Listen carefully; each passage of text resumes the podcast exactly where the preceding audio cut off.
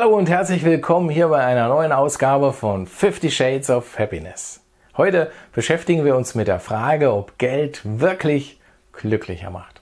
Und der Erkenntnis, dass du Glück nicht kaufen kannst.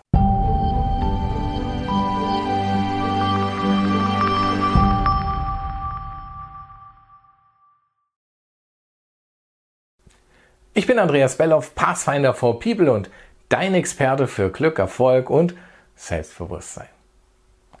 Irgendwie kann ich es gar nicht fassen. Heute sind wir schon bei Folge 25. Wir haben uns schon aus 25 Perspektiven mit dem Thema Glück und Glücklichsein beschäftigt. Und heute, also zum Jubiläum, habe ich ein ganz besonderes Thema gewählt. Geld. Aus der Glücksforschung wissen wir inzwischen, dass Geld alleine nicht glücklicher macht. Und der Grund liegt auf der Hand. Du kannst Glück nicht kaufen. Und das ist in meiner Welt wunderbar.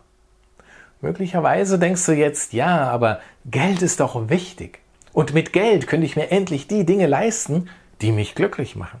Ich hätte weniger Sorgen, weniger Druck. Wenn ich nur genügend Geld hätte, dann könnte ich viel mehr von den Dingen tun, die mir Freude bereiten. Glaube mir, das ist eine Illusion. Es ist in erster Linie eine Frage deiner Einstellung und deiner individuellen Bewertung. Meine Erfahrung ist, mit Geld alleine veränderst du zunächst einmal nur die Größe des Spielfeldes. Zufriedener wirst du dadurch nicht. Und mehr sinnerfüllte Lebenszeit bekommst du dadurch auch nicht. Jetzt glaubst du vielleicht noch mit den Dingen, die du dir mit mehr Geld leisten kannst, kannst du dir mehr Glücksmomente kreieren.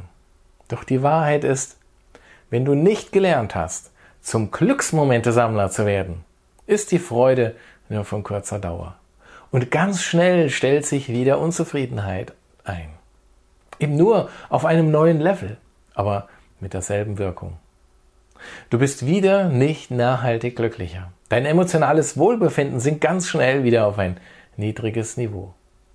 Drum kümmere dich zuerst um dein Geldbewusstsein, damit du eben nicht wie auf einem Laufband im Fitnessstudio das Gefühl hast, nicht vorwärts zu kommen.